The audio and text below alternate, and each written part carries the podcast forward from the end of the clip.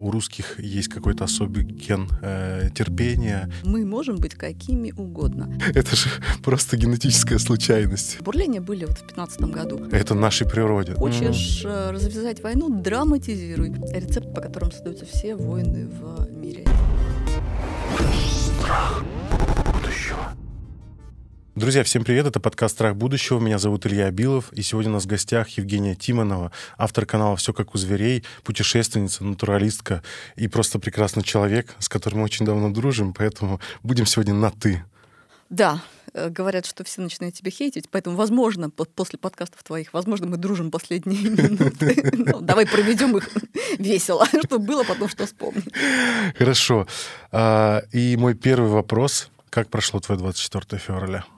Ну, прям скажем, оно на голову перебило мое 11 сентября, mm. потому что если до этого э, я строила модель стресса улучшающего запоминания именно на 11 сентября, когда все люди в мире, ну, в общем, прекрасно помнят, что они делали в тот момент, когда узнали про 11 сентября, а, то, надо сказать, конечно, 24 покрыло вот это все как бы ковцу. Я помню это утро и вообще весь этот день, кстати, смутно, а вот утро просто во всех его деталях, во всех пылинках, стоящих там в столбе солнечного света из окна, это было, ну, самое чудовищное, что мне доводилось переживать. Это угу. действительно просто вот ты видишь, как рушится мир, и потом несколько недель проходишь, видишь его как в таком интересном полупрозрачном таком режиме. Я ехала по Москве, прекрасная февральская погожая Москва, красота невероятная. А, и только это все было таким вот полупрозрачным. И вот это вот понимание, что этого всего нет, оно было потрясающим. И вот именно тогда я, может быть, первый раз испытала то, что эм, но то, что, например, раскрывается в работах психолога Франкла, что самое главное, что нас, собственно, интересует, наш вообще способ осмысления мира, это вообще поиск смысла. Как только вещи перестают э, теряют смысл, они исчезают из твоего э, ментального пространства. И пока вещь не имеет смысла, она в нем не появляется. И вот это вот все серое и полупрозрачное, что меня окружало, это было как раз старый мир, которого больше нет, который утратил все свои смыслы, а новых еще никаких не приобрел. И, ну, это, да, конечно, экзистенциальная пропасть, рядом с которым все предыдущие были просто так, мышиные норки. Реклама. 2022 выбил у многих землю из-под ног, а два года пандемии и так были большим испытанием. Поэтому помощь психологов и психотерапевтов сейчас нужна как никогда. Если вы испытываете тревожность и стресс, у вас проблемы с самооценкой или вам просто плохо, то я могу порекомендовать вам классный онлайн-сервис по поиску психотерапевта. Ясно. Я начал пользоваться им не так давно, но мне нравится даже больше, чем когда необходимо ехать на сессию психотерапевтом или психологом. Я уже рассказывал про свой опыт психотерапии в одном из прошлых выпусков, но психотерапия полезна не только в случае депрессии, но и в случае выгорания. С этим я сталкивался очень часто. Последние несколько лет регулярно провожу сессии психотерапии, и эти периоды жизни стали даваться мне легче. По возможности рекомендую менять виды своей деятельности. Это помогает бороться с выгоранием. А психолог или психотерапевт поможет разобраться с бардаком в вашей голове и найти надежные ориентиры. Часто это совокупность факторов. Нелюбимая работа, абьюзивные отношения, финансовые проблемы, но это та инвестиция, которая важна как фундамент дома. Ясно, это удобная площадка, где можно просто и быстро найти нужного специалиста. Регистрация простая и займет меньше одной минуты. Стоимость сессии гораздо ниже очных сессий, все происходит онлайн и ездить никуда не нужно. Лично для меня самое удобное, что для записи на сессию не надо звонить или писать психологу, подстраиваться по времени. Сессии проводятся по встроенной видеосвязи на сайте сервиса и в приложении. Ясно гарантирует конфиденциальность, консультации не записываются, все сказанное на сессии останется между вами и вашим психологом. А по промокоду Future Show скидка 20% на первую сессию при регистрации. Если и бояться будущего, то только в отличном ментальном состоянии. У тебя программа называется «Все как у зверей», в кого люди такие. А, и мы поговорим про животных обязательно. Сегодня очень много поговорим про животных. И человек, понятно, тоже животное. Но разочаровалась ли ты в людях? Вот за последнее время. Слушай, разочарование — это вообще такая очень инфантильная такая реакция, честно говоря. Эм, разочарование подразумевает некое очарование, то есть некие иллюзии, выстроенные на неких непонятных ожиданиях. Э, никаких ожиданий у меня, ну, как никаких. Конечно, какие-то есть, но я стараюсь минимизировать количество ожиданий от людей, от мира, чего бы то ни было. No expectations, no disappointments. Поэтому, ну, нет, конечно. Угу. Ну, люди всегда казались мне самыми интересными, самыми э, поливариантными, самыми э, богатыми в своих проявлениях, в, своих, в своей полярности зверушками. Ну и, собственно, так они продолжают, держат марку. Угу. Просто это все подошло э, гораздо ближе. И здесь ты уже не может находиться над схваткой в роли какого-то э, стороннего наблюдателя, старающегося сохранить объективность. Объективность себе изменяет просто как, э, как изменила и многое другое многим другим. И да, конечно, вовлекаешься очень сильно. А в остальном нет, люди... Собаки собачатся, человеки человечатся. Окей. А в кого люди-то такие тогда? кого? В кого мы? В кого вы? Господь? В наших э, многочисленных э, предков и в наших многочисленных родственников. Ну, в родственников нельзя быть, Кто в предков. Это? Кто это? Кто? Кто? Кто? Пред, кто? Предки. предки. Вот, вот как от Луки пошло, вот от Луки вот к нашей веточке. А родственники все ну, кто твои родственники? Наверное, обезьяны, которые из Африки вышли, да? Дело, дело близости. Нет, ну, обезьяны, которые вышли из Африки, это мои ближайшие родственники. 98% общих генов. А, вот, это тебе не фухры-мухры, это, конечно заставляет считаться. Но вообще все живое друг другу родственно и э, состоит из одних и тех же элементов. Собранные они по одним и тем же принципам, адаптируются они к окружающей среде по одному опять же, тому же принципу. А, все следуют эволюционной логике, все а, соблюдают наследственность, изменчивость, и а, руководит этим всем принцип естественного, в той или иной степени естественного отбора. Вот, и все. Угу. Но некоторые, конечно, некоторые животные роднее, чем, чем все остальные. Растения менее родны, чем грибы и так далее. Вот. Но тем не менее, все мы связаны, все мы связаны не только родством, но и ну и единой цепью, трофической цепью. Все мы друг друга, не только друг другу родня, но и друг другу еда. И это тоже очень-очень связывает. Вот только что, собственно, два часа, два, два часа как от ближайших родственников. Только mm-hmm. что была в московском зоопарке, и как раз в э, доме приматов как раз угорел у орангутангов и у мандрилов, и все сегодня были так хороши. А, сегодня вторник, а, и в зоопарке очень мало э, посетителей. Зимой их там практически нет в будни. И поэтому для животных это такой телевизор не работает. Опа, опять работает. И мы были сегодня любимой программой. Вот, и поэтому... И, ну и животные вели себя как хотели, и ужасно радовались нам. И, в общем, приятно было. Приятно пообщаться с родственниками. Сейчас вот э, в силу конфликта происходящего, я опять же, да, цензурирую себя в, в силу обстоятельств. Я живу в России, в Москве нахожусь. И э, одна из претензий, которую и мне пишут в комментариях на Ютубе, что э, э, мы делаем недостаточно, и что а у русских есть какой-то особый ген э, терпения, и вообще мы арабская нация и все такое. И э, есть тебе ли что-то на это ответить? Или вообще веришь ли ты вот э, в менталитет, э, вот некий такой, знаешь, культурный, э, национальный а, и так верю далее? Верю ли я в менталитет? менталитет как некое над, надсистемное сборище неких ментов, возможно, я и верю. вот. Но менталитет как некие вот эти вот ментальные характеристики, э, условный характер нации, это все, конечно, полная ерунда. И вот, вот все, э, весь этот дискурс, который ты, фрагмент, который ты воспроизвел, э, не кажется мне вообще чем-то достойным обсуждения. Угу. Ну, то есть, если вот сейчас серьезно, это вот, э, знаешь, как в мирные времена э, говорили по поводу креационистов. Угу. Вот что вы говорите креационистам? Ничего не говорю креационистам, как креационистам. Просто рассказываю всегда одно и то же. Рассказываю про людей, про животных, про то, как оно, значит, все цветет из одного корня, и все дает разные цветы, и все. Креационисты пусть сами что хотят, то и а, думают, то, что хотят, то мне и возражают, потому что я с ним, я им не оппонирую, я mm-hmm. не э, конфликтую, я конкурирую. У меня есть собственная точка зрения, я ее озвучиваю с той степенью э, обобщенности, а, редуцированности где-то, конечно же, потому что иначе ты не расскажешь ничего, по крайней мере, понятным образом для людей, до которых ты хочешь донести. Вот. А оппоненты пусть э, Часть из них э, остается при своем мнении, часть именно из-за того, что я не выхожу на конфликты не обесцениваю их, дурацкое, конечно же, мнение, вот, а они как раз начинают прислушиваться к твоему. Вот и в этом случае то же самое. К чему растрачивать бесценную, а теперь еще и крайне дефицитную энергию на споры с э, тем, кого, если ты перепедишь, то не таким способом. У тебя вышла недавно лекция, а, как мы видим красоту, понимаем ее и так далее. Можешь а, вкратце рассказать суть вот этой концепции? Как ученые, как наука изучает восприятие красоты, а, и что мы понимаем, и животные, может быть, понимают красоту как-то по-своему, то есть какие-то ключевые, может быть, идеи mm-hmm, из этого. Mm-hmm.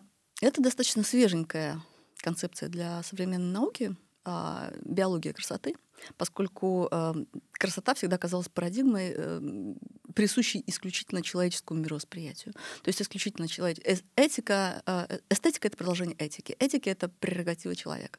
И без того, что хорошо, что плохо, ты не можешь понять, что красиво, что некрасиво. И не можешь, соответственно, испытывать наслаждение от этого. Вот. Но, э, ну, и это входило в такой вот дискриминационный пакет того, что вот животное — это животное, а люди — это совсем другое дело.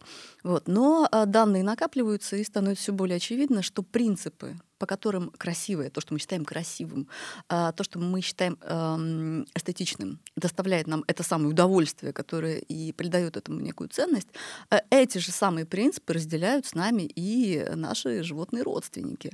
Не все одинаково понятно для нас, но некоторые группы, при этом не особенно нашим, нам родные-то. То есть э, здесь мы видим очень много э, конвергентных э, феноменов. То есть, например, для... Нам довольно трудно, например, судить, что считают красивым другие обезьяны даже наши ближайшие э, шимпанзе, э, родственники, они определенно там предпочитают, например, там род, э, других обезьян с более симметричными лицами или там с более какими-то э, гармоничными э, фигурами. Вот. Но нюансов этого мы не можем э, для себя как-то дешифровать, потому что у шимпанзе не так уж много э, элементов эстетического какого-то выражения. А вот такая далекая от нас группа, как э, динозавры, как собственно, дошедшие до нас в виде птиц, вот они э, в полной мере используют все принципы э, эстетики, которые только могут быть, да, в общем-то, практически все те же самые, которые есть в распоряжении у человека. И в постройках, и в пении, и в визуальных демонстрациях птицы делают красиво. И когда нам кажется, что хвост павлина — это невероятная красота, э, ну, нам не кажется. И самое интересное, что вот это вот его объективное свойство, вот эта вот э, способность доставлять визуальное э, удовольствие, она э, изначально была заточена не под человеческих самок, уж тем более не под человеческих самцов, а под самок собственного вида. И является продуктом селекции со стороны павлиних, пав. И каждый, с каждым поколением, выбирая самцов все более длинными Так называемый хвостами, сексуальный отбор. Половой отбор. Половой отбор, да. Все сексуальный уже все. Sexual selection просто. Ты перевел половину, да, половину выражения, а вторую оставил на русском. Да, очень мило. Вот. И э, размер перьев этого надхвостия, э, хвост у них точно такой же, как у пав. Э, и он такой коротенький, крепенький. И вся его э, задача в том, чтобы подниматься и поднимать вот эти вот гипертрофированные перья надхвостия, на которые не только сами вот эти вот переливаются с помощью вот чудесной оптической окраски, но и содержат в себе узор в виде павлиних глаз. Uh-huh. Если эти павлини глаза отстричь, э, павлиний хвост э, теряет свое магическое воздействие и на пав, и на людей, хотя остается такого же размера. То есть здесь еще надо учитывать... То есть а, ученые обревали павлинов? Или выдергивали им перец? Это, это, это еще далеко не самое жестокое и циничное, что могут сделать ученые. Вот. Нет, э, методы, которыми изучают э, строение животных, а порой даже и поведение животных, эм, ну, иногда оставляют желать лучшего с позиции э, гуманного отношения к этим самым животным. Ну, что делать? Уж такова наша жажда знаний, никого не щадит. Я думал, ты сейчас скажешь, такова наша природа. и можно будет закрывать подкаст. Так можно было, да. Черт, черт. А сколько еще у меня будет таких шансов сказать правильное слово и закроем подкаст? Не, просто, типа, э, каждый раз, когда я слышу «такова наша природа», внутри меня что-то проворачивается, и я такой... Э, и что это? Ну, то есть, вот, что после этого делать? Ну, кто-то сказал, такова наша природа, мы должны принять это и ничего не делать. Ну, там, типа, рабство было в истории человечества. Мы должны принять это мы убивали другие народы, ну, мы, как в смысле человечество, Европа там, да, э, открывали Америку и убивали коренное население там. Это в нашей природе. Ну, вот, то есть, что люди mm-hmm. в это вкладывают, я mm-hmm. не очень понимаю. Mm-hmm. Процитирую Екатерину Михайловну, дорогую. А, когда вы слышите, а, это наша природа, скорее всего, речь идет о каком-то очень свеженьком концепте, очень искусственном и состряпанном буквально вот по мотивам каких-то ближайших событий и преследующих какие-то очень, очень злободневные цели. Так что такова наша природа, это такое, знаешь, дышло, mm. что даже не имеет смысла про это вообще говорить. А нам, Homo sapiens, в этом плане очень повезло. Наша природа такова, что она какова угодно. Мы mm. самый полиморфный вид и в плане наших среды обитания, и диеты, и э, репродуктивной стратегии, социального устройства, мы можем быть какими угодно. И в этом, собственно, наша великая э, homo sapiensная сила. А, в бесконечной разнообразности нашей популяции. И поэтому э, даже не имеет смысла говорить, вот мы как-то с тобой прокатились сейчас по эм, ну, сначала по креационистам, потом по, сначала по кого-то там, ну, вот, вот эти вот, вот, потом по вот этим вот. И на самом деле, даже когда вот мы вот такие объединились, у нас такой прохиальность такой, вот мы такие прогрессивные, классные против этих вот троглодитов. Вот. Но на самом деле надо прекрасно понимать, что мы с тобой используем такой старый паттерн объединения объединение со своими против неких чужих, вот мы угу. назначили и сейчас. И сейчас испытываем наше законное такое дофаминовое удовольствие от того, что вот... Какие... Ты прям подвела просто лучшие подводки для следующего вопроса не придумать. У тебя одно из самых популярных видео на канале «Зериный скал патриотизма». Есть такое. А почему, как вот спустя, сколько оно уже вышло, 8 с лишним лет назад, по-моему, да, если я ничего не путаю? 7. 7. А, соответственно, а, Почему людей так триггернуло? Потому что там бурление до сих пор происходит, спустя даже 7 лет. Ну, бурление-то не происходит. Сейчас как раз у него действительно он переживает вторую молодость, но уже без всяких бурлений. Бурления были вот в 2015 году. А сейчас все просто приходят и говорят, а что вы еще знаете про будущее? А я уже про будущее, ну, как бы, конечно, из серии «Разбуди меня через сто лет». Пьют и воруют. Да, пьют и воруют. А так, в деталях, ну, нет, сейчас уже там как раз консенсус. А, а ключевые идеи, вот опять же, да, если вдруг кто-то не смотрел, и вот если бы ты э, запитчила кому-то, типа, почему им нужно посмотреть это видео, э, коротко, за 15 секунд. Ну, э, это рецепт, по которому создаются все войны в мире, и по которому работает человечество, в общем-то, со времен своего появления на просторах саванны. И это про нашу внутригрупповую кооперативность и межгрупповую конкурентность, про нашу наш парахиальный альтруизм и про то, что альтруизм и ксенофобия — это абсолютно неизбежные... Э, нет, я бы сказала, патриотизм и ксенофобия — это две стороны одной медали, и одного без другого не бывает. Поэтому бывает плохой патриотизм, бывает ну, в общем, как бы то, что называют хороший патриотизм. Но не бывает безопасного патриотизма патриотизм это такая вообще всегда граната, mm-hmm. и, в общем, и настолько она зависит от этических характеристик обезьяны в руке, которой находится, что я не люблю, э, как бы не то чтобы, опять же, не люблю, я с, с некоторым опасением отношусь к любым патриотическим проявлениям. Mm-hmm. Любым. Mm-hmm. Как только человек начинает говорить, что моя родина, моя родина, и даже если он при этом себя бьет грудь и говорит, что я в хорошем смысле, дружочек, ты не представляешь, какое дно у твоего хорошего смысла. Но, как бы, действительно, действительно, есть масса людей, которые а, вот это вот все а, про себя знают, и все это все это уравновешивается какими-то этическими противовесами внутри них. Угу. Но как только ты отпускаешь эту систему, она тебя с гиканьем и угугуканьем уносит в такие, в такие бездны, что, ну, ну, собственно, видим, какие. У Джорджа Карлина есть отличный стендап э, про национальную гордость. Он говорит, «Э, горжусь быть ирландцем, горжусь быть американцем. Что это такое? Я вообще не понимаю. Это как говорить, что ты гордишься раком прямой кишки.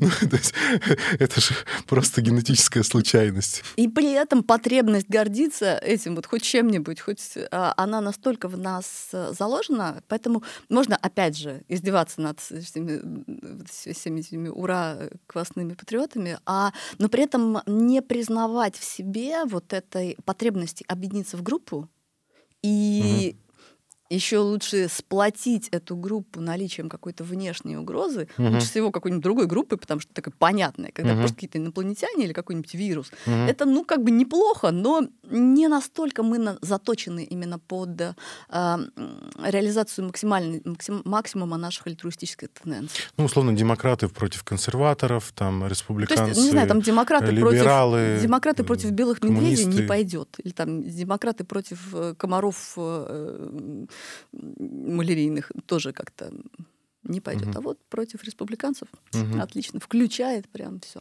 Угу. Все лучшее и все худшее. И вот угу. это все лучшее и все худшее в нас связаны в единый узел. И э, поэтому да, там очень смешно, конечно. Э, как люди не могут осознать вообще вот то, что у медали есть две стороны. У угу. монеты есть две стороны. А, и если ты говоришь, что вот существует одна, и поэтому существует вторая, а вот это вот одновременное признание, что наше лучшее — это продолжение, наши недостатки — это продолжение наших достоинств, и наоборот, угу. вот это какая-то концепция слишком сложная для а, ну, такого не нулевого количества комментаторов этого видео. Но люди вообще любят, чтобы было попроще. Угу. Есть у них такой грешок. А, я вот еще про противодействие, как про противоборство лагерей вспомнил еще такую штуку.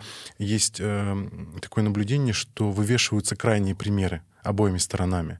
То есть, условно, если э, идет, например, ну, активистки, феминистки, например, то они вывешивают самые крайние примеры, когда там э, супер-супер какое-то насилие произошло. Если, например, консерваторы, то они тоже вывешивают на транспарант, ну, пролайферы какие-нибудь там, э, аборты, ну, какую-нибудь достают самую-самую грязную-грязную историю про аборты и вывешивают ее на транспаранты, таким образом мобилизируя своих сторонников в тот или иной лагерь, условно. Ну да. Вот. А, а почему -то все так любят крайние примеры? Концепция сверхстимула отвечает на вопрос Илья Билова. А, Никотин а, разрабатывал а, в числе прочих своих достоинств, а, в том числе и концепцию сверхстимула. Релизер, на который срабатывает наша форма поведения. И чем этот релизер больше — тем э, быстрее происходит наш поведенческий ответ. И поэтому давать какие-то полутона, давать какие-то такие вот срединные значения, но да, когда что-то чуть лучше или чуть хуже какой-то условной середины, для нашего мозга этого недостаточно, недостаточно контраста. У нас, собственно, э, в мозге есть система латерального торможения, которая делает и картинки для нас более контрастными, и вкусы более выпуклыми, и все, что мы видим, оно такое немножечко а, проходит через фильтр э, еще более. Угу. Вот. И, конечно же, когда мы подбираем аргументы, когда мы формулируем э, высказывания, которым манипулятивные высказывания, которым мы хотим изменить вообще что-то, что-то в поведении окружающих, когда мы включаем свой макиавелевский интеллект, направленный на предсказание, что там твои окружающие сделают, и как бы им помочь сделать то, что тебе-то от них нужно, вот здесь, конечно же, ты помогаешь выкрутить им эти контрасты и сразу подбираешь какие-то примеры, которые, которые будут более выразительны. Драматизируй. Это главный закон успешной рекламы. Хочешь продать стиральный порошок, драматизируй рекламное сообщение. Хочешь mm. развязать войну, драматизируй образ э, противника. В этом плане все угу. это одного поля ягоды. Получается, в эмоциональном состоянии мы, в принципе, не способны цветный мир воспринимать. Он становится черно-белым, там, бей, беги, хм. а, хм. что-то такое, нет? Ну, а, ну, состояние аффекта определенно не, не подразумевается какой-то полноцветности. Действительно, а, не по... Собственно, зачем нам эмоции? Угу. Эмоции нам нужны для а, упрощения принятия решения. Как только ты начинаешь видеть ситуацию с разных сторон, для тебя очень большой проблемой становится просто принять решение, потому что э, у тебя очень много вариантов, у тебя слишком много входящих. Ну да, Ася Казанцева как раз в выпуске про это рассказывала, что у кого-то мужчины, я уже не помню фамилию, имя, э, была проблема в мозге какая-то, и он не мог выбрать ресторан, и по несколько часов курсировал, э, чтобы принять решение, так и не смог выбрать. Угу, угу, угу. И кто никогда не бывал в ситуации этого мужчины, пусть первый бросит меня камень. Да, периодически вот эта способность принимать решения, она тебе отказывает, и в том числе может быть, э, ну вот, то есть, собственно говоря, что нам позволяет принять решение, это э, легкий всплеск как раз нейромедиаторов, сообщающих нам либо какое-то удовольствие, либо неудовольствие. И угу. это как раз тот самый вот сердечко ёкнуло, вот это-то мне, этот-то йогурт мне и нужен. Угу. А если у тебя сердечко привыкло ёкать только когда ты с моста прыгаешь на веревке, угу. вот, то перед э, рядом ресторанов, как и перед рядом йогуртов, как и перед рядом каких-нибудь джинсов, ты оказываешься абсолютно бессилен. И вот эти люди все с интересной, ведущие яркую, э, активную, интересную жизнь э, в ситуации шопинга или какого-нибудь такого мелкого выбора, э, который осуществляется как раз на основе таких вот небольших слабых сигналов, угу. они выглядят очень беспомощно. По себе знаю. Небольшая у нас такая перебивочка эмоциональная. Чего ты боишься, как Homo sapiens? Mm, как Homo sapiens, чего я боюсь? Ну, кроме того, что у нас там вот эти первые два. Собственно, это здоровье близких, собственное здоровье. А, а, нет, вообще именно боюсь. Да. в экзистенциальном плане, а в таком. Может, экзистенциальном. Высоты боюсь. Высоты боишься. Да, угу. вот у меня акрофобия прям. Притом... А ты при этом много путешествуешь и наверняка сталкиваешься и с высотой. И это, да, и это, и это действительно проблема. То есть это как раз тот самый случай, когда страх э, становится дезадаптивным. То есть изначально наши вот эмоция страх самая сложная, наверное, из наших базовых эмоций, поскольку в нем есть и удовольствие, а, поскольку э, большинство наших страхов, они, в общем, хорошо заканчиваются в итоге. Ситуация, вернее, даже не страхов, а испугов. Они заканчиваются хорошо, и э, повод бояться ушел, а опять же нейромедиаторы, которые тебе так, тебе, ну, тебе же не просто так страшно, тебя сейчас тут бить mm-hmm. будут же, наверное, надо тебя как-то обезболить, mm-hmm. надо тебя как-то активизировать, и вот эти нейромедиаторы остаются. Вот. И поэтому э, все аттракционы и ужастики, э, они работают по принципу, что мы тебя испугаем, а потом все хорошо кончится. Mm. И... Ну, так, такой, типа, легкие, легкие наркотики в каком-то смысле. В некотором смысле, да. И ну, наркотики там, как правило, ну, хотя нет, у них есть какой-то, видимо, момент опасности, который, mm-hmm. да, связан со страхом. Да, наверное, это еще более вот эта контрастность обостряет.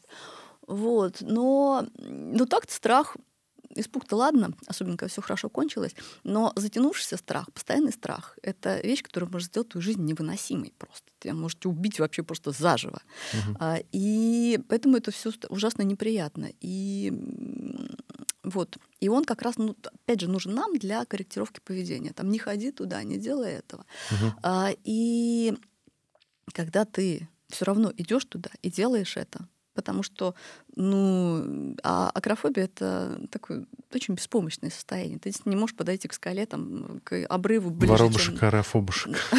Воробушек, аэрофобушек, да-да-да. Вот, это я. Это ужасно. И, э, к сожалению, э, общим для терапии э, фобии эм, общим для терапии фобии методом десенсибилизации что-то как бы эта акрофобия не очень-то и лечится. КПТ не помогает? Когнитивно-поведенческая терапия, нет? Слушай, как один из ее элементов, десенсибилизация, как раз вот вы подходите, э, боишься прямо на краю стать, вот а на метре, за, за метр от края не боишься? Нет, не боишься. Mm. Вот подойдите туда и станьте, где вам уже страшно, mm-hmm. но еще можете стоять. Mm-hmm. Потом через какое-то время вам станет скучно. Угу. Продвиньтесь еще немножечко. И потом через какое-то время смотрите, вы уже стоите на краю. Вот как, например... Потом падаете вниз.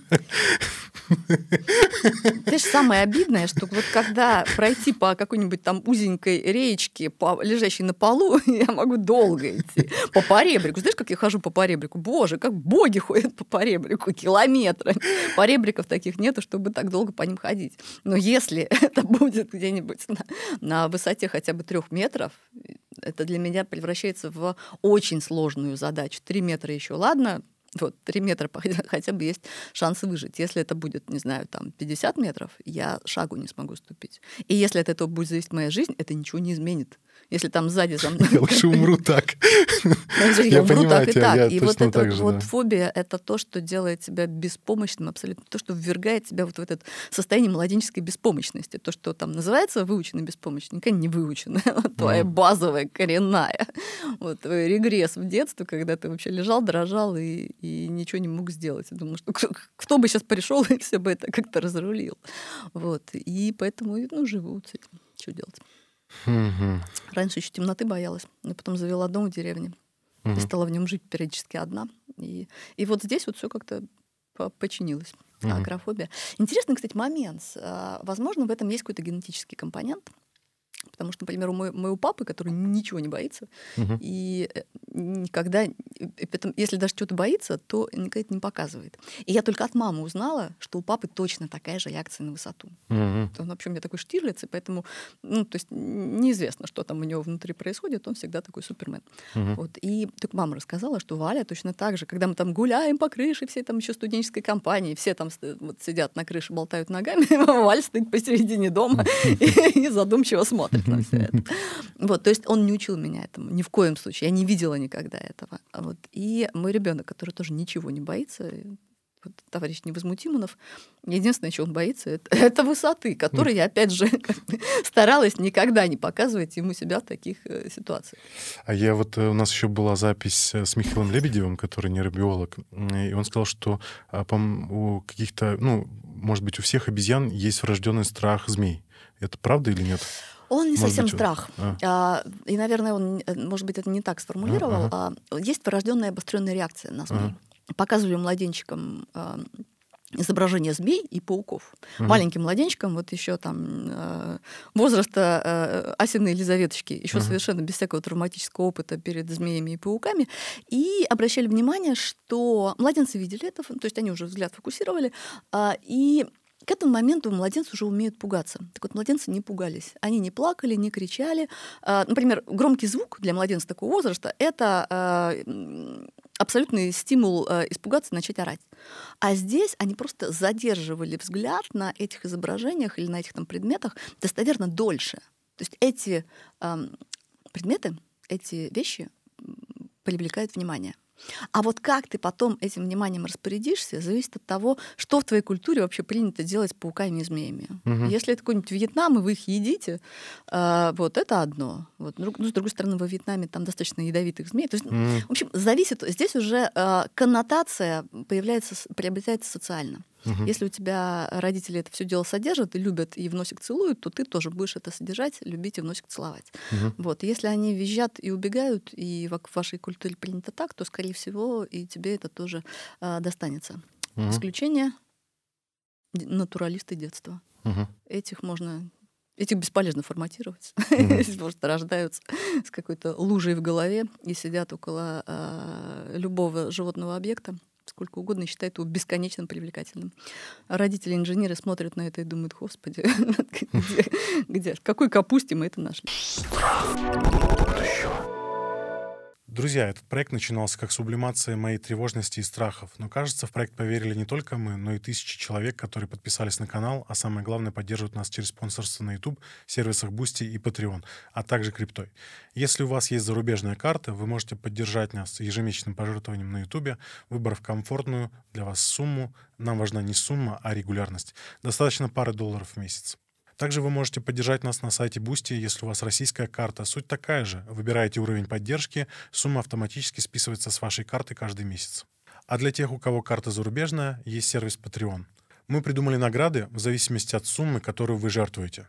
Например, указание вашего имени в описании к видео, указание в титрах, отдельная благодарность видео, дополнительный контент, бэкстейдж съемок, закрытый чат в Telegram для спонсоров, розыгрыш книг, возможность задать свои вопросы гостям заранее и многое другое. Если вы хотите поддержать нашу работу, ныряйте по ссылкам в описании к видео. И да пребудет с вами наука. У меня к тебе будет сейчас очень необычный вопрос. Владимир Путин подписал закон о запрете пропаганды ЛГБТ, и у меня к тебе вопрос. А, является ли бабушка Бонифация пропагандой ЛГБТ? Слушай, ну, может быть, у нее просто гипертрихоз. Такое бывает. Бывает? Не, ну, бородатая женщина. Нет, ну бабушка Бонифация вполне возможно страдает или уж там наслаждается, как в Африке принято, гирсутизмом. Такой вот атовизм, когда у тебя на лице многочисленные волосы. То есть есть львицы с гривой? Есть львицы с гривой, во-первых. Ага. Во-вторых, есть львы без гривы, конечно же. Ага. Тут это все все бывает. Угу. А Чего как, как, как они выживают? В смысле, их выкидывают как-то из стаи, то есть они Да кто ж получают... выкинет львицу с гривой? Львицу без гривы-то никто не выкинет. А уж ты сама кого хочешь выкинет. Растут и растут. У них уже нет вот этого всего. Некому принимать какие-то а, а более чем странные указы. Я думал, что ну, как бы львы без гривы, они типа не считаются там самцами, там, не знаю, как-то ну, они, отбор. Ну, просто гораздо сложнее доказать свою самцовость. А как, поскольку это, как правило, все-таки завязано на уровне тестостерона, то у них не только гривы, но и, в общем, общее поведение, общий габитус как бы немножко не располагает к тому, чтобы uh отбить себе такой гарем. Но зато такие львы вполне могут быть, а, жить, э, ну, просто такими самцами в действующем гареме. Угу. Притом даже нельзя сказать, что у них не будет шансов на спаривание. То есть угу. вот просто есть вожак и есть такой, ну, дядюшка Сэм, угу. дядюшка Том, или как там, в общем, дядя Лео который а, просто там живет. Я Никого у... не раздражает, поскольку гривы у него. Я у Сапольский спросил, что его удивило больше в исследованиях, и он мне озвучил такую мысль, что его удивило больше всего, что он думал, что выгоднее быть альфа-самцом, в коллективах. Угу. Но оказалось, это а, выгоднее быть сильными социальными связями. Что ты думаешь про эту концепцию? Действительно ли вот а, приматам выгоднее иметь э, хорошие социальные связи, чем быть а, альфа-самцом, условно? Ну, я, к стыду своему, все еще не посмотрела да? твой, твое интервью, поэтому не знаю, насколько точно ты цитируешь Сапольский а, в этом окей. смысле, потому что, ну, в общем, одно другого совершенно не исключает. Угу. Лучше всего быть альфа-самцом, альфа-самкой с сильными социальными связями. И это тебе проще всего дастся, потому что всякая иерархия держится не только на твоем желании э, доминировать, но и на желании остальных, остальных членов иерархии. Во-первых, далеко не все хотят стать альфами, потому что это ответственность, это головников, это, ну, конечно, это самый первоочередной э, доступ к ресурсам, но и в общем, нормальный альфа, который собирается сидеть долго, ему и работать приходится. А если ты там э, где-нибудь посередине иерархии, не в нижней трети, а угу. где-нибудь верхней, вот это такое самое комфортное место. И вот как раз э, ребята с амбициями э, просто занять э, золотой миллиард сверху, но не самую его, не быть вишенкой на торте, а им как раз нужно, чтобы эта вишенка на торте была вишенкой, а не какой-нибудь гнилой фигой. Угу. Вот. И поэтому э, популярность — это самый лучший, самый дешевый, самый э, дешевый, плохое слово, э, самый какой-то вот э, экономически выгодный, самый э, долговременный э, способ э, поддерживать свой доминирующий статус, потому что остальная группа будет поддерживать тебя. И если ты популярен, если э, ты э, всем нравишься, если ты справедлив, если ты хорошо выполняешь свои обязанности, э, то при любой попытке сместить тебя со стороны конкурентов, а, конечно же, они будут, группа тебя будет защищать. Угу. И какой-нибудь там э, или какая-нибудь старенькая, дряхленькая э, слониха или какой-нибудь старенький, дряхленький э, шимпанзе — который, тем не менее, уже много-много-много лет возглавляет эту группу, хотя вот уже шпанат вроде подросла и уже готова смести его с лица земли, но нет, группа не дает, потому что любит своего начальника. Хороший начальник. Редко попадается. Что-то мне это напоминает. Вся наша программа стоит на том, что любому э, явлению из человеческой социальной жизни, психологической и всего прочего можно найти рифму не обязательно какую-то гомологию, не обязательно четкое эволюционное происхождение, что вот это от этого. То есть, ну, по крайней мере, рифм очень хорошо иллюстрирующий вот эту вот черту. Угу. Бестиарий — универсальная метафора всех аспектов человеческого бытия. Угу. А, про прокрастинацию и выгорание. А, есть ли у животных а, прокрастинация, как у людей? А, в смысле, когда они какой-то фигней занимаются вместо того, чтобы работать или добывать себе пищу. А второе — выгорание. А, сталкиваются ли они с чем-то подобным вообще? Есть ли какие-то исследования в этой области? И потом еще вопрос по теме задам уже отдельно тогда. Ну, животные, конечно, не называют прокрастинацией ни в коем случае. Они это даже смещенной активностью не называют. Хотя, в общем, а, ученые, которые изучают поведение, чрезвычайно похожие на нашу прокрастинацию, они как раз обычно термин смещенной активности а, употребляют. А, есть у них, конечно, такое. Ну, в общем, все, что мы можем наблюдать у себя, мы в той или иной, в том или ином виде, в той или иной дозе получили от своих э, животных предков. Все это у нас не свалилось с неба. И наша потребность при наличии каких-то очень важных дел э, выполнять не их, а заниматься какой-то малозначащей ерундой, это тоже практикуется не только нами. Э, и объяснение этого явления. Это какой-то пример, конечно, крайне нерационального поведения. Ладно бы ты просто ленился. Вот тебе там надо отчет писать, а ты, ну, ленишься. Потому что лень — нормальное, благородное, э, энергосберегающее поведение. В общем, одно из э, главных источников удовольствия всего живого. Можешь себе позволить лениться — ленишься большинство животных по этому принципу и живут. Котики, так уж, по крайней мере, точно. Вот. А делать вместо этого какую-то ерунду, вот это вот кажется очень странным. Но а, у этого есть несколько объяснений. Одно мы давали в нашем э, древнем выпуске э, прокрастинация привет от внутреннего хомячка. Как раз э, когда два, два поведения это такой вот результат с конкурирующих потребностей. И вот у тебя есть потребность сделать отчет, он очень важный. А у тебя есть потребность, э, там, не знаю, там, подраться с соседями, у тебя есть потребность убрать в комнате, э, и у тебя есть потребность там посидеть в Фейсбуке. И вот эти, пока все эти верхние потребности э, конфликтуют друг с другом за степень собственной приоритетности, э, выигрывает какая-нибудь потребность нижнего уровня, и ты сидишь в Фейсбуке и со всей, в общем, совсем со всей страстью твоей души. Вот. Есть другая. За эти шли годы. Сейчас мне ближе немножко другой взгляд на прокрастинацию. Действительно, прокрастинация — это такой вот такое дитя перфекционизма.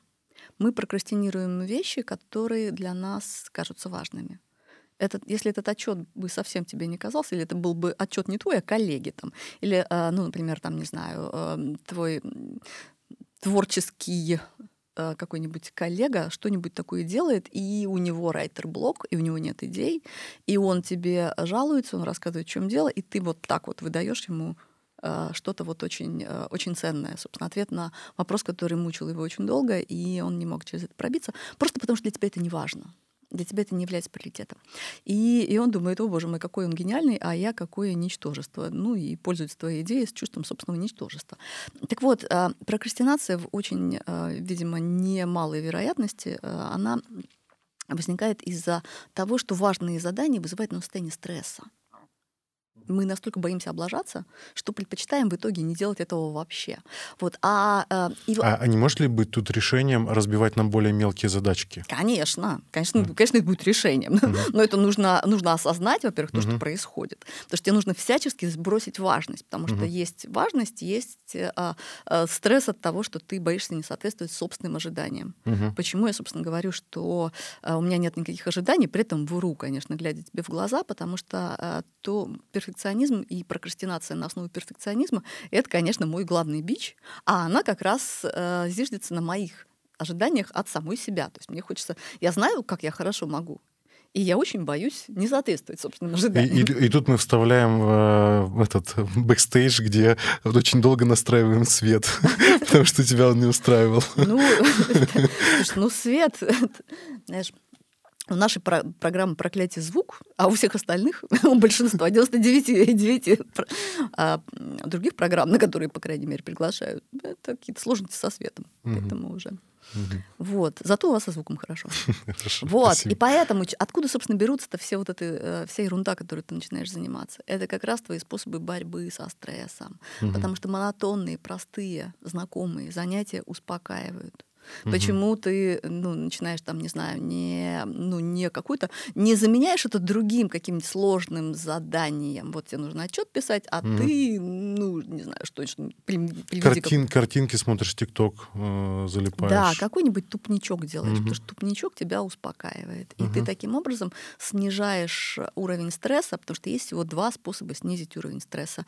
Повысить контроль или повысить предсказуемость. И вот ты выбираешь такое занятие, которое для тебя у меня ОКР контроль. просто, поэтому я вообще, я очень тревожный. Всегда все, все заранее, мне нужно три плана перестраховки, mm-hmm. это то, что все было аккуратненько, там типа по полочкам и так Обожаю далее. Обожаю тревожных людей. Э, я... Списочки составляю, что типа. Вот с вами очень приятно иметь дело. Я как человек с аномально низким уровнем тревожности, я понимаю, что ну, мне так гораздо проще. Я всегда надеюсь, что как-нибудь это все. То есть э, меня ничего не тревожит. Ну, вот э, единственное исключение, когда я должна что-то сама сделать, и вот тогда у меня включается, видимо, что-то типа твоего. Угу. Э, я, ну, например, я ненавижу э, печатное интервью, угу. потому что э, люди, которые записывают за тобой слова, они угу. записывают их неправильно. Угу.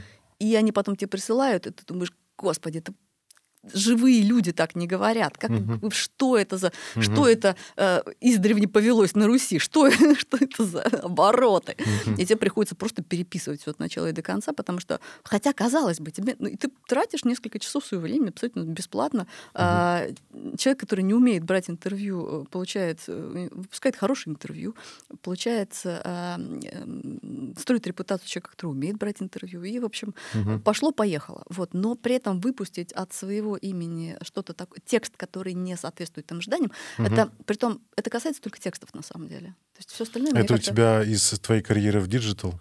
Mm. Пош... остался ли ты просто вот такой я филолог текста... встроенный? Я, да, у меня встроенный филолог. Я очень страдаю, когда стилистически что-то кажется мне уродливым. И... А особенно, когда еще подается от моего имени. Это mm-hmm. просто mm-hmm. когнитивный диссонанс, несовместимый с жизнью. Вот. А во всех остальных э, случаях я абсолютно расслаблена. И поэтому очень люблю тревожных людей, потому что у них всегда есть много вариантов. С ними очень приятно иметь дело. Вы страдаете ради нас. Я не выхожу из дома без пауэрбанка, а, кабелей для всех э, типов устройств, а, ноутбука. А, у меня есть с собой перекись водорода, нурофен и так далее, и так далее. Если конец света наступит, я буду подготовлен. У тебя сумка это, вавилонского беженца, карфагенского беженца. Да. Да. А, еще вопрос, кто вам придумывает названия, потому что они какие-то гениальные. А, вот лев, одно только лев, животное, мудак, мне кажется, достойно какой-то премии. То есть я тебе сейчас распинаюсь в течение, что текст — это мое все, да. и после этого твой следующий вопрос спрашиваешь, кто вам такие названия придумал? Я даже под наркотиками такое не придумал. Ну просто как бы как? Там, внутренний хомячок, либо животное мудак. Вот, видишь, я тебе только что рассказал про темную сторону э, как бы, словесной одаренности. Зато ты страдаешь, когда названия несовершенны, а тексты не соответствуют твоим представлениям прекрасным.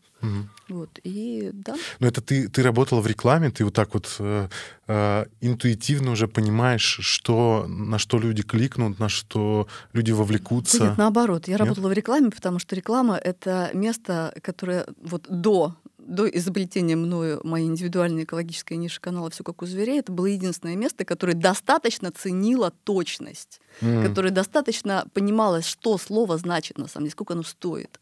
Вот. И э, столько денег, сколько в рекламе платят за правильное слово, не платят больше нигде. А, вот. И я пользовалась как каким-то какое-то время этим источником денег, пока не поняла, что хватит работать на дядей, хватит продавать неизвестно что, будем продавать то, что на самом деле достойно того, чтобы стать общим достоянием. Вот. Угу. И, собственно, и вытека... зверей, в, это... вытекающий вопрос, а как ты борешься со своей прокрастинацией и выгоранием? И есть сталкивались ли ты с выгоранием, Конечно. что ты делаешь вот что-то одно Конечно. и то же? Ой, я вообще ни с чем никогда не борюсь. Есть такое, есть такое у меня. Возглавляешь? Качество. Возглавляю, да. Слушай, ну, на самом деле, а, надо как понимать, что всякое развитие, это, оно состоит из э, кризисов и преодоления кризисов. И преодоление кризисов — это как раз выход на новый виток. Собственно, все как у зверей тоже появились, не, не расцвели вообще чудесным лотосом посреди зеленой лужайки. Нет, этому предшествовало нормальное такое мощное выгорание в качестве э, рекламного э, креатора, копирайтера и креативного директора, и еще не полной бессмысленности того, что ты делаешь. Вообще, что ты делаешь, может, можешь корабли в космос своим там, силой слова запускать, а занимаешься какой-то ерундой. Вот, и страдания какое-то время, а, а потом раз ты понимаешь, что Ага, я то же самое, теми же самыми методами буду делать, но только с тем, что уже действительно кажется мне ценным и достойным. Угу. И ты продолжаешь делать то же самое, продолжаешь рассказывать людям, но теперь уже не о какой-то ерунде, а о животных. Собственно, то, что ты делала всю жизнь. Я всю жизнь рассказываю людям о животных, но только делаю это разными способами. И, а, собственно, мне кажется, что единственный способ преодолеть творческое выгорание, потому что любой бензин заканчивается. Когда я только а, создала, мы создали с Сергеем Финенко, с режиссером нашим, а, канал, я думаю, что все, ты вот первый раз в жизни, ты прям слышишь щелчок от того, что ты входишь в пас, и он идеально тебе подходит. И все твои какие-то безумные умения, все это биологическое образование, филологическое образование, педагогическое образование, опыт работы в рекламе, прости господи, вот уж казалось, только деньги зарабатываешь, а никакого толка от этого нет. А нет, оказывается, а, понимание, как работает э, рынок вообще и как работает потребительское восприятие, угу. это такое мощное, такая, такая мудрость, такое орудие для донесения всего угу. чего угодно. Вот, и все это тебе, наконец, пригождается. И я думала, что все, теперь я полечу на этой ракете до конца жизни буду лететь, а проходит года 3-4, 5, и ты вдруг чувствуешь, что бензин-то заканчивается. И тебя уже не прет от этого настолько, как тебя перло вот буквально считанное. Вот. И что же делать? А, думаешь, хорошо, если с работы мечты так, то что ж. Вот. Но оказывается, и тут появляется путешествие. Угу. Тут Значит, Дроздов берет меня в Австралию, и мы первый раз, я вообще просто икаю от ужаса, потому что там какая-то группа, угу. вот, им что-то будет от меня надо, и я тут как значит, левая рука, правая рука Дроздова, угу. Ладно, хорошо, хорошо, Дроздов есть, но они будут, конечно, на нем как бы зациклены, а я, ладно, я как интроверт детства просто побуду где-нибудь там в теньке и полазаю вместе с командором по кустам. А, и а потом выясняется, что люди классно, и далеко не все можно э, превратить в сюжет, превратить в текст. Кое-какие вещи можно показывать только там, где они происходят, там, где они бьют из земли. И что надо просто брать людей, ввести их вот ту землю, где это происходит, и говорить: вот, смотрите, угу. смотрите, бобренок несет веточку, муравей листорез э, дерется с муравьем пулей, и все, что там происходит.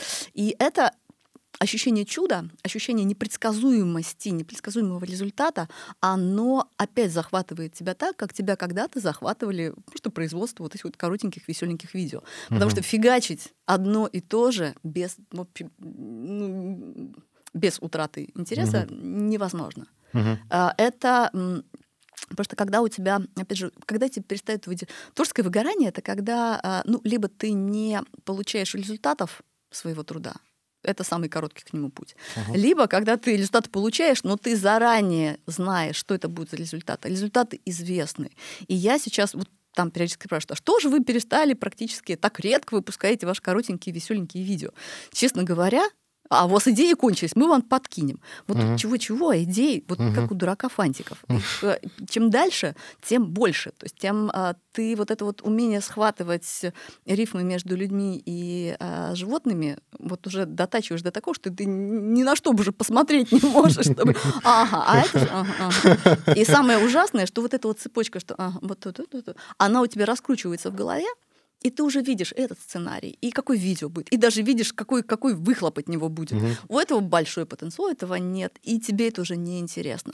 А, и дофамин не выделяется. Дофамин — главная э, конфетка угу. в нашей системе вознаграждения. И поэтому тебе нужны какие-то более хаотичные системы. Когда ты едешь с незнакомыми людьми в незнакомый край света, да даже знакомый, угу какой-то край света, ты никогда не знаешь, что там будет. Когда uh ты идешь там каждые выходные в зоопарк, ты не uh знаешь, что там будет. Вот сейчас как бы вот это только что из зоопарка, это, это было в воскресенье, а вот сейчас вторник. Сейчас водила очередную порцию детей э, показывать им обезьяночек.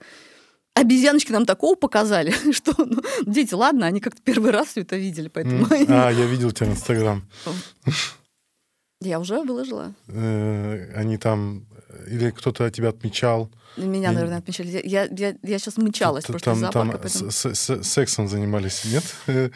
И, и сексом тоже занимались. А, нет? Там же Нет, еще, видимо. понимаешь, там как бы контекст и конфигурация очень А. важны. Ага. В общем, чего только не показывали. И, и секс из этого был не самый впечатляющий, надо Да? сказать. А. То есть там бывают вещи и покруче. А в зоопарке есть ограничение 18 плюс? Ну, Просто мало ли. В биологии вообще нет никаких ограничений. И я еще в ну, какие-то такие вот блаженные слепые годы э, между там 14 и, э, и 22 Мгм. я уже... А, это в 15 году, когда, ну, звери уже были, уже, собственно, был вполне себе таким взросленьким канальчиком. Мгм. И э, нам позвонило телевидение, собственно, ВГТРК «Живая планета».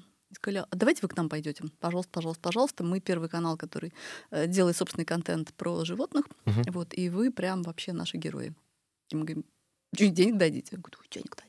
Мгм. Вот. И с тех пор, с 15 года а, мы выходим на «Живой планете». У нас было уже несколько сезонов. Периодически я там на каких-то чужих проектах в качестве эксперта там или что-нибудь еще Мгм. подвязаюсь.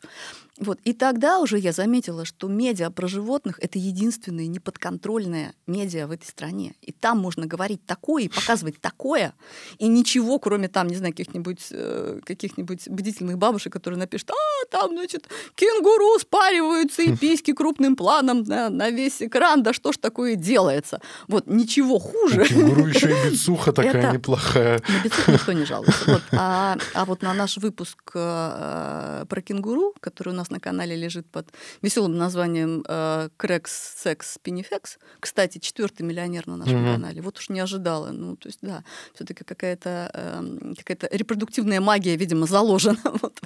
Ну, э, я, я вот блогерам обычно объясняю, что работают базовые архетипы, то есть то, то, что считывается как конфликт, секс, насилие и так далее. Все равно. Ты здорово упрощаешь. Да? Ну, я- я понимаю, что я упрощаю. Это, а, знаешь, это вот как заявление о том, что в рекламе вот секс сел. Нет, уже нет. А, Это, ну, сейчас как раз все доросли. Ну, не знаю, сейчас, может быть, обратно все регрессировали с каким-то базовым настройкам, откатились.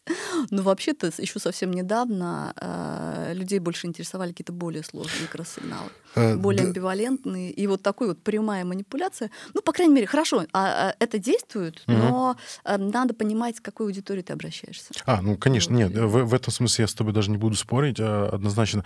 Но если говорить про насыщенность э, культурную, то а, так или иначе это все качанием а, развивается таким маятником, знаешь, то есть люди насытились а, там, например, какие-нибудь э, экспрессивными ток-шоу разговорными, потом они там перекатываются в какой-то более сложный контент. А, этот, насытились э, серьезным контентом, откатываются к более лайтовому. Ну, ты серьезно, ты смысле- себя представляешь насытившимся серьезным контентом и откатившимся к ток-шоу? Ну нет, нет. нет. А то люди, а- меня-то за что? Я, я- про глобальное вот какое-то вот не- некую массу людей, да. Понятно, что если поделить их на сегменты, то условно вряд ли человек, который смотрит там все как у зверей, там или мой подкаст, а он смотрит там не знаю Малахов или еще какие-то такие передачи. Я слабо себе представляю. Но при этом он может точно так же угорать с мемов в там каких-нибудь пабликах, там не знаю, там э, 9gag там какой-нибудь, э, ну, я не знаю просто, вот, что могут люди смотреть. Ну, в общем, а там э, порнохаб пользуется наверняка. Мы же приматы, любим секс. вот. А, и, ну, в общем, вот какие-то такие вещи. И я допускаю, что вот они могут в разное время, в разном контексте стремиться к разному... Опять же, вот сейчас э, есть э, цензура в России, и весь прайм-тайм телеканалов занят э, э, контентом про военные действия, и э, сейчас вот рейтинги показывают, что люди устали. То есть э, там Соловьев откатился там чуть ли не на 30 место, хотя до этого всегда был в топ-5 или в топ-10, а, и прочие всякие программы. И даже какой-то дачный огород а, вошел в топ-10 и обогнал все вот эти политические видишь, ток-шоу. А, да, а вопрос в чем? Не, вопроса нет. Нет, Это я лю- тебе оппони- оппонирую скорее, да, что э, я с тобой согласен, что к какому сегменту обращаешься, но в плане, что люди раскачиваются. То есть они... Ну, смотри, здесь, здесь, мне кажется, нет такого особого изменения сложности. Здесь Мгм. просто есть э, тематика. Мгм. То есть была вот эта вот агрессивная, э, значит, вот это вот все, все вот это нападение и пафос, и вот это все внутреннее ликование, вот то, что Лоренс описывал. Когда я чувствую внутри себя воодушевление при звуках э, военных маршей. Я всячески стараюсь держать себя в руках, потому что не то же самое ли испытывают там шимпанзе, ухо ритмично раскачиваясь перед тем, как пойти нападать на других шимпанзе. Угу. Вот. Оно то же самое. Вот. Ну, ты его там поиспытывал и пошел на... Это, это же все создается примерно одинаковой уро- одинакового уровня сложности сообщениями. Прям, mm-hmm. скажем, невысокого уровня. Mm-hmm. Вот. А то, что да, люди устают от одной повестки и переключаются на другую, тем более, что когда повестка угу. просто сама себя вообще ну, компрометирует так, что даже те, кто, видимо, думал, что его бы и надольше хватило, э, невозможно наблюдать бесконечное падение. Вот. А... Это становится утомительно. Я, я не хочу сейчас снобом а, выглядеть, но а, мне кажется, мы все-таки с тобой тоже интертеймент создаем. То есть э, я бы не сказал, что между нами прям какая-то разительная пропасть между вот теми людьми и нами, нет? Или ты все-таки кажется, что у тебя супер интеллектуальный контент, и на него нужно прям много я интеллектуальной энергии потратить? Я стараюсь ни в коем случае не создавать суперинтеллектуальный контент. Угу. Есть э, ребята, которые этим заняты, и угу. я не собираюсь э, не упускать свою нишу угу. достаточно. Не для этого, не для этого а, она создавалась. И не претендовать на них. То есть мне нужно держаться вот на своем уровне доступности и ну, как бы популяризатор, а, ушедший в, в, в сторону усложнения, угу. вот почувствуешь себе вот эту вот спираль возрастающей сложности и не имеющий никаких методологических способов ей воспротивиться, он уходит ну, совершенно по принципу Питера. Башня и слоновой кости да, такая. если да. бы, да. если Нет? бы. Он дорастает до уровня своей некомпетентности и сидит на нем а. дальше. Поэтому очень важно чувствовать вот этот, вот знаешь, как киты разговаривают. То есть у, у китов есть э, в, э, разная температура слоев воды, ага. и вот э, есть определенная температура, при которой скорость звука минимальна. Ага. И вот киты стараются орать вот в нее, потому что это работает как световод. А, слои а, с, более, с более высокой да. Да, угу. скоростью звука, они возвращают этот сигнал, угу. и, э, и он остается внутри вот этого вот пласта и угу. распространяется при этом на километры, километры угу. десятки километров, может даже на сотни. Но важно не потерять вот этот вот свой канал. Угу. Потерял, все, заглох. И поэтому Это... нет, у меня нет никакого снобизма по этому поводу. На меня действуют все те же самые э, базовые принципы нашего нашего восприятия. И я, конечно же, конечно угу. же, я пропагандирую, продаю, рекламирую эволюционную биологию как наиболее интересную, по моему абсолютно искреннему мнению. То есть я не преследую ничего, угу. никаких корыстных целей, кроме того, чтобы вокруг меня были люди, которые понимают, что такое животное, что они тоже животные, что животные это круто, а не вот это вот то, что у них сейчас в голове. Вот. И все. И мне гораздо комфортнее среди таких людей находиться. И это мой главный эгоистический интерес. И это то, что меня подпитывает, заставляет заниматься тем, чем я занимаюсь, абсолютно бесплатно бесплатно как бы вот первые годы, когда звери а, не вышли еще на самоокупаемость, это же был камин. Я же бросала mm-hmm. в него все заработанное в рекламе, как mm-hmm. и, и, и просто горелась от того, как все это горит. Mm-hmm. И никогда не думала, что это будет приносить какие-то деньги. И когда mm-hmm. это вдруг начало, я была очень удивлена.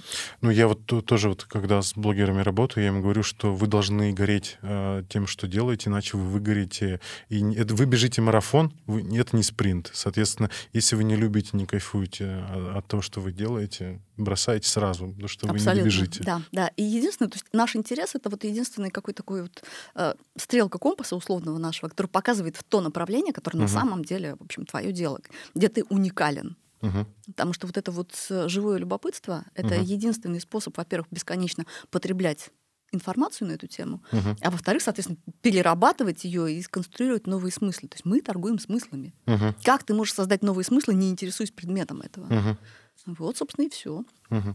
Вот, а по поводу вот выгорания, ты просто одного и того же э, какого-то условного слона ешь с разных сторон разными способами.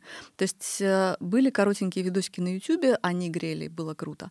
Появились путешествия, вот сейчас мы ездим везде, везде были, сейчас поедем в Уганду. Угу. Поехали в Уганду с нами.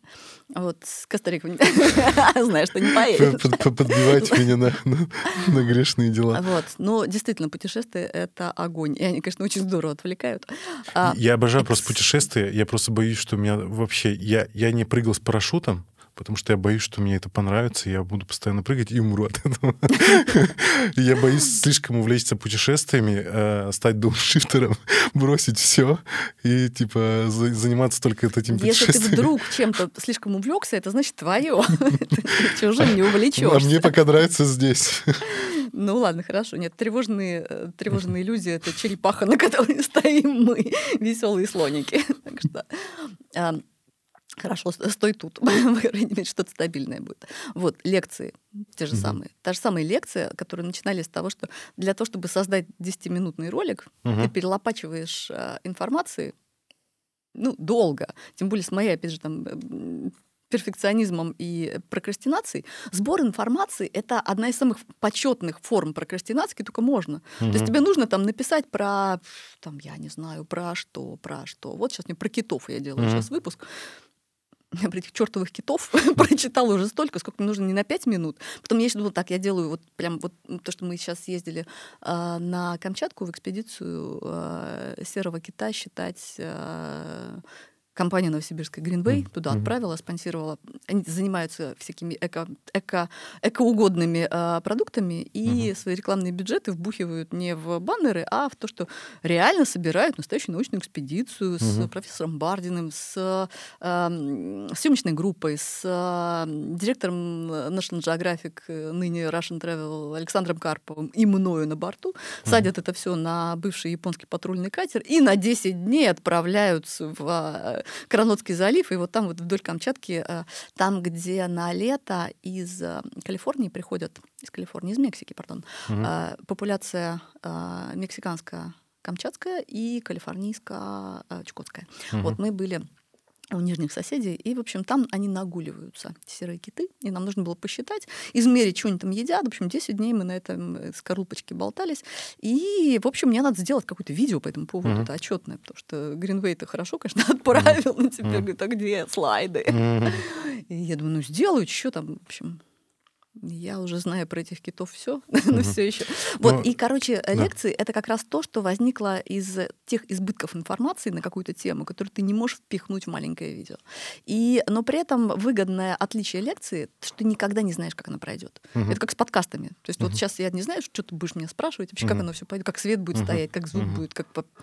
А, и поэтому это интересно. И с лекциями примерно то же самое. Вот. И поэтому то, что тебя держит в тонусе, держит в там, не оставляет результат непредсказуемым, это тебя и здесь тебе интересно. В какой-то uh-huh. момент надоедает это, и тогда возникает новое. Главное, чтобы у тебя вот это... Но со стороны, как бы, ну, Тимонова рассказывает людям о животных. Uh-huh. А то, что я при этом делаю абсолютно разные вещи, это, ну, это остается важную мысль, пока я не потерял. Вот ты сказал, что ты нарываешь много материалов, а я тоже, опять же, я просто поясню для зрителей, я занимаюсь консалтингом по контенту, поэтому много времени трачу на то, чтобы обсуждать с блогерами, с авторами контент. И я им всегда говорю, что э, искусство автора, искусство креатора — это про искусство отсекать, как скульптор. То есть у тебя вот есть вот некая масса, а тебе это нужно массу срезать, все лишнее оставить, ну, если не чистые эмоции то ну, какой-то аттракцион создать эмоциональный, чтобы люди вовлеклись, смотрели, слушали тебя и так далее. Вот, например, такая мысль. Да. А и еще вопрос э, связанный. Что ты смотришь на Ютубе? И смотришь ли вообще? А, лекции исключительно. Лекции. На русском? А, на русском или на замедленном английском. Угу, Я угу. слово пок английский. Меня... А лекции какого плана? А, про науку? Как правило, биология. Угу. Чаще всего. Вот иногда это а, что-нибудь культурологическое. Угу. Ну так, когда понимаешь, что уже. Екатерина Михайловна. Ну, Екатерина Михайловна, конечно. Екатерину Михайловну на полтора слушаю. На полтора? От она же так быстро говорит. Нет? Я, я, не успеваю. Главное, что она говорит достаточно разборчиво, чтобы ее можно было слушать на 1.75. Но на 1.75 она очень быстро заканчивается. Я очень люблю ее ход мыслей, поэтому вот этот аттракцион слишком быстро для меня завершается. А ты не знаешь, нужно предупреждать, что иностранный агент или нет? Только для СМИ, по-моему. Только для СМИ, да? Реклама. Наши друзья из издательства Alpine Nonfiction предлагают познавательные и расширяющие кругозор книги, а по промокоду FUTURE вы можете получить скидку 15% на сайте alpina.ru. Читайте умные книги. Кто тебя вдохновлял? А, вот вообще, вот э, ты сказала про Дроздова. Ну, и, очевидно, мы все выросли на его передачах ну, а, Даррелл, в России. Конечно, а? же, конечно же, Даррелл. Даррелл? Кто, Даррелл. кто, кто, кто? Ну, старший или младший? Сначала Нет, сначала я просто не, не все знают. Джеральд Даррелл. Да.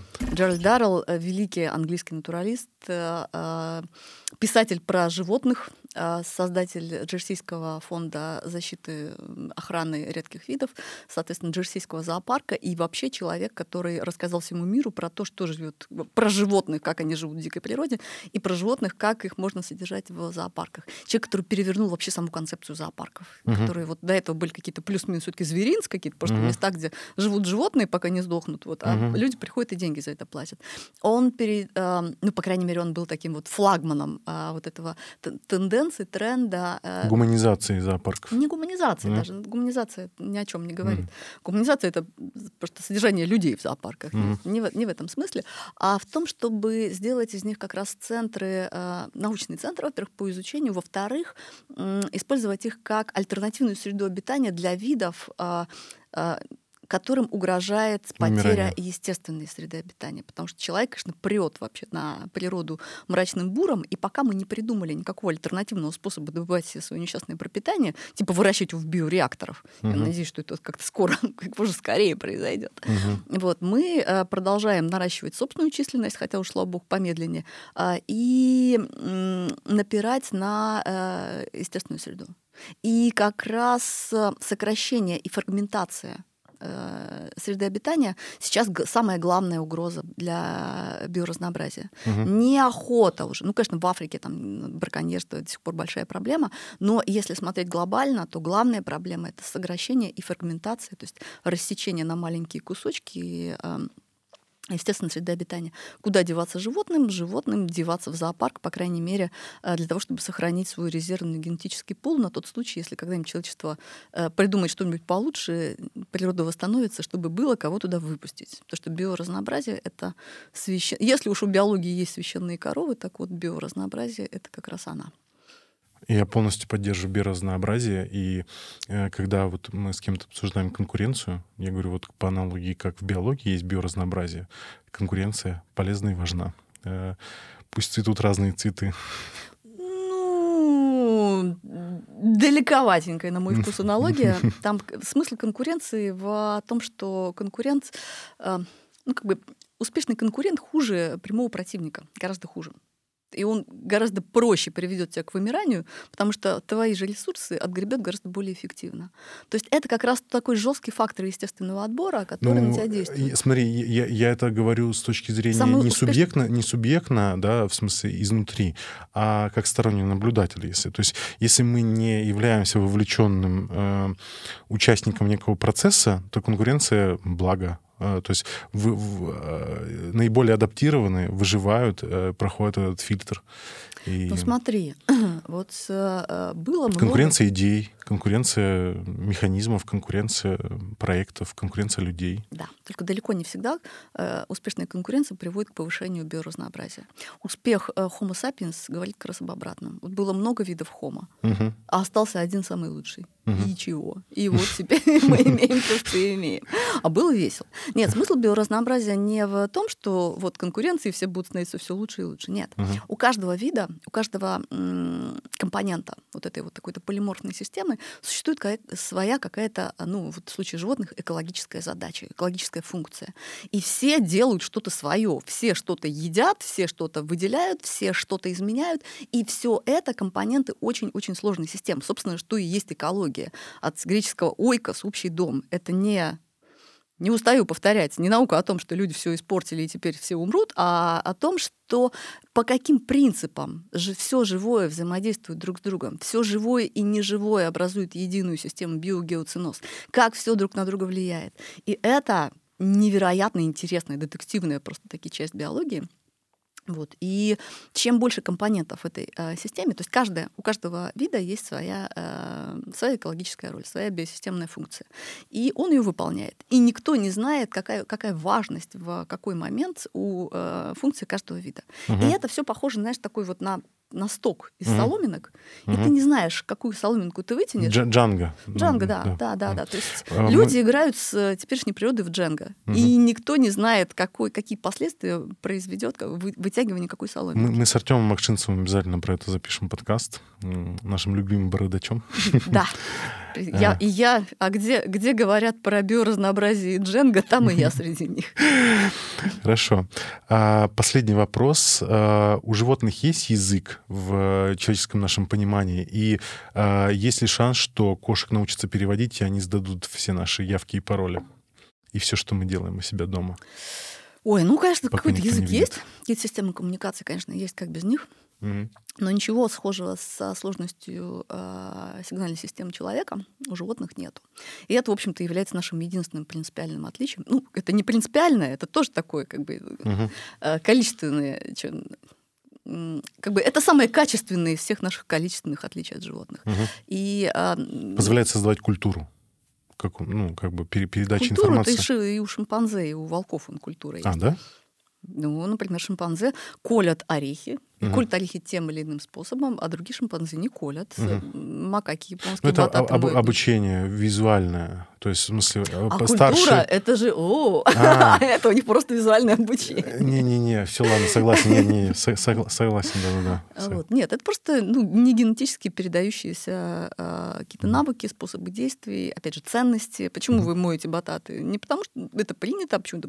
Если что-то принято, то это предполагает некую ценность. Вот тебе уже система ценностей какая-то в а, зачатке. Вот, но а, коммуникации животных, то есть есть язык пчел, есть язык дельфинов, есть язык касаток, есть диалекты касаток, разные mm. касатки не понимают друг друга или там делают вид, что не понимают.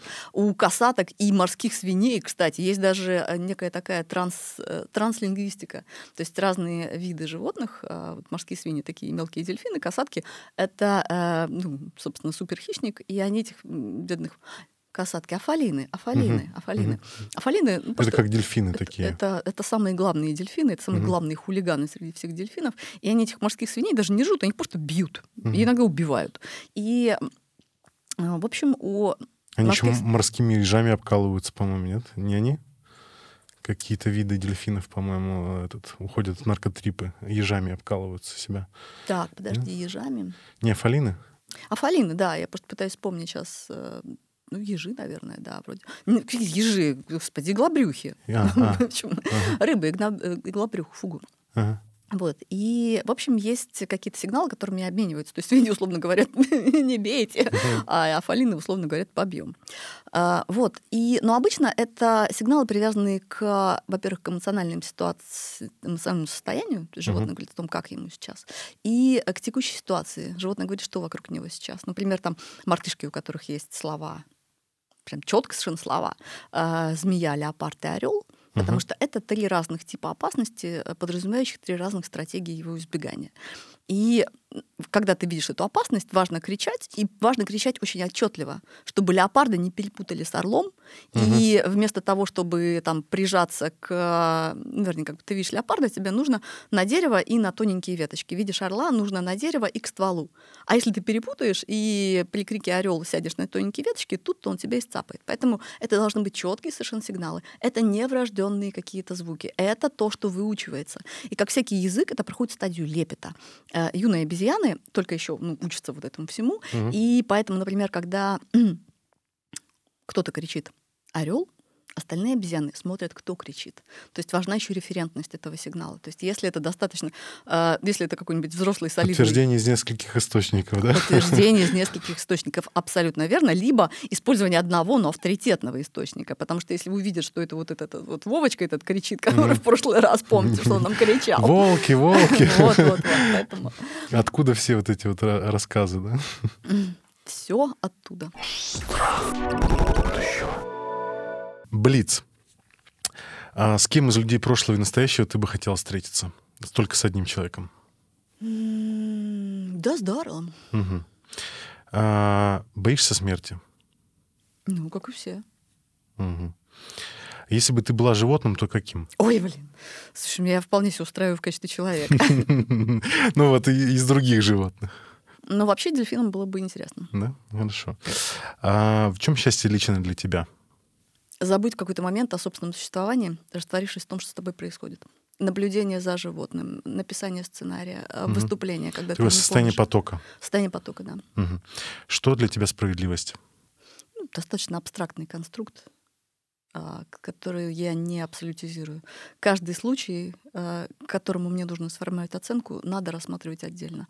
А вот идея справедливости как таковой — это mm этическая абстракция, mm-hmm. которую я не знаю, как применять к реальной жизни.